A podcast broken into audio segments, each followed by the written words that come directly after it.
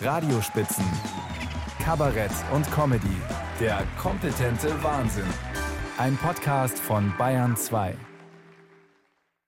Der Kreuzweg hat 14 Stationen, das ist soweit bekannt. Aber wie viele Stationen hat der Holzweg?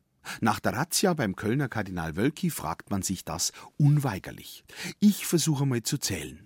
Wölki hat von nichts gewusst. Wölki erhält das erste Missbrauchsgutachten. Wölki gibt ein weiteres in Auftrag. Wölki bekommt Besuch aus Rom. Wölki ist auf der Bistumswallfahrt unerwünscht. Wölki wird von einer Frau parodiert. Razzia im Hause Wölki und so weiter.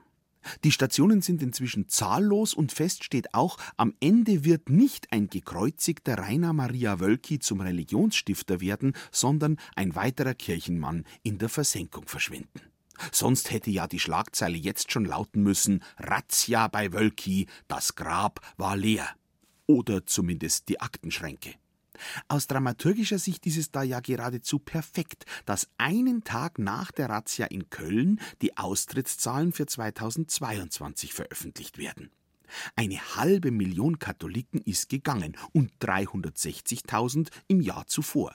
Nicht nur wegen Wölki, mangelnder Reformwille, Missbrauchsskandale, klar, da muss man natürlich ehrlicherweise dazu sagen, es ist schon ein Schnäppchen, wenn man seine Moral aufwerten und gleichzeitig 8% Steuer sparen kann. Im Grunde ist es eher verwunderlich, dass bei so einem Angebot nicht noch mehr Menschen austreten. Oder anders gesagt, nach Sonneberg würden wahrscheinlich von den verbliebenen Soli-Zahlern im Westen auch viele gerne aus dem Soli austreten, wenn das ginge. Nein, das Problem geht tiefer. Die Kirche in Deutschland könnte Partygottesdienste feiern mit Cannabis statt Weihrauch, könnte sämtlichen Geschlechtern das Priesteramt zugänglich machen, den synodalen Weg zu einer achtspurigen Mitbestimmungsautobahn ausbauen. Das zündet alles nicht, weil die Botschaft nicht mehr ankommt. An ein Leben nach dem Tod glaubt kaum noch wer und Schuld, Sühne, schlechtes Gewissen, äh, das ist heute alles bei der Klimabewegung verortet.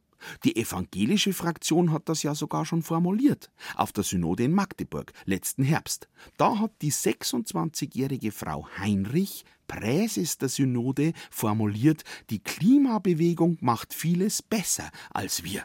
Deswegen hat man sich dort auch mit der Klimabewegung verbündet, in der Hoffnung, dass von deren Glanz etwas auf die Kirche abfallen möge.